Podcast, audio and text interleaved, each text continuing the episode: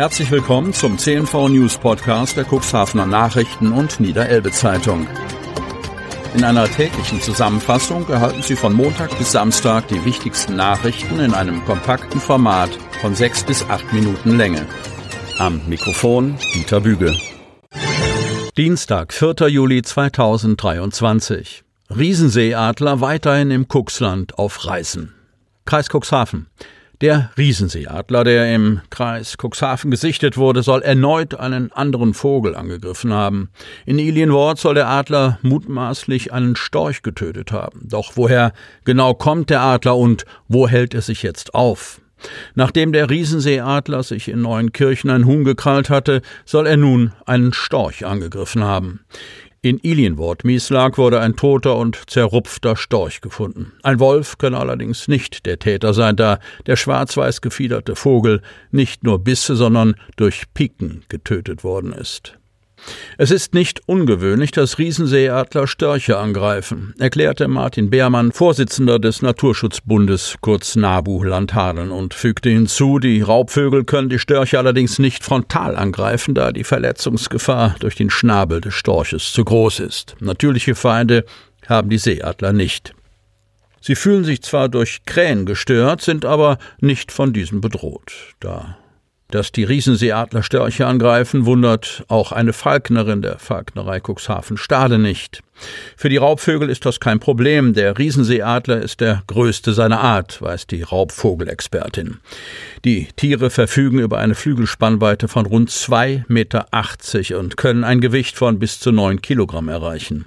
Ihr natürlicher Lebensraum ist eigentlich eher, wie bereits berichtet, an der russischen Pazifikküste und in Japan. Die Falknerin erklärte, für diese spannenden und faszinierenden Tiere ist es kein Problem, weite Strecken zu fliegen. Plötzlich tauchen weitere Zeugen im Prozess wegen der Messerattacke auf. Stade. Nach elf Verhandlungstagen und etlichen Zeugen hatte die dritte große Strafkammer des Landgerichts Stade gehofft, mit den Plädoyers beginnen zu können. Doch am zwölften Tag des Prozesses, bei dem sich zwei Brüder aus Bremerhaven unter anderem wegen versuchten Totschlags verantworten müssen, stellte die Verteidigung kurz vorm Schließen der Beweisaufnahme einen Antrag. Es würde noch zwei wichtige Zeugen geben, die behaupten, die bisherigen Aussagen der Opfer seien Lügen und ein abgekartetes Spiel.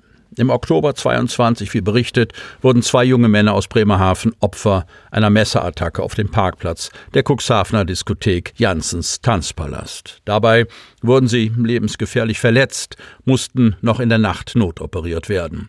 Zuvor sollen sie eine verbale und auch körperliche Auseinandersetzung mit zwei Brüdern aus Bremerhaven, 22 und 23 Jahre, innerhalb der Disco gehabt haben. Die beiden mutmaßlichen Täter behaupten, der Streit sei von den späteren Opfern, die auch als Nebenkläger auftreten, ausgegangen. Ebenso die Prügelei auf dem Parkplatz. Die Brüder wollten sich wehren, haben deshalb das Messer eingesetzt, heißt es in den Aussagen. Die Opfer der Messerattacke behaupten das Gegenteil. Die Auseinandersetzungen seien von den Angeklagten ausgegangen. CHIO-Premiere ist für Libussa Lübbecke geglückt. Wingst Aachen. Es hat nicht viel gefehlt und Vielseitigkeitsreiterin Libussa Lübbecke aus der Wingst hätte mit Karamia eine Schleife vom CHIO Aachen mit nach Hause gebracht. Sie zeigte bei ihrem ersten Auftritt beim weltgrößten Pferdesport-Event eine Topleistung. Mit der hat die 22-jährige Sportsoldatin auch die Bundestrainer in Sachen EM-Nominierung überzeugt. In Block 2 taucht dann schon Libussa Lübbecke mit Karamia, neben drei weiteren Reiterinnen und Reitern auf. Und damit hat sie durchaus eine kleine Chance, bei der EM zu reiten. Denn neben den vier Aktiven in der Mannschaft dürfen noch zwei weitere Einzelreiter starten.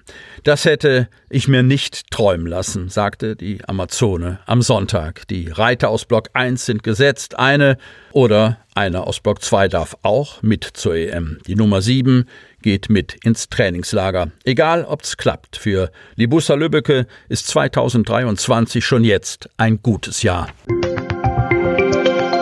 Sie hörten den Podcast der CNV Medien. Redaktionsleitung Ulrich Rode. Produktion Win Marketing. Agentur für Text, Ton und Kommunikationstraining.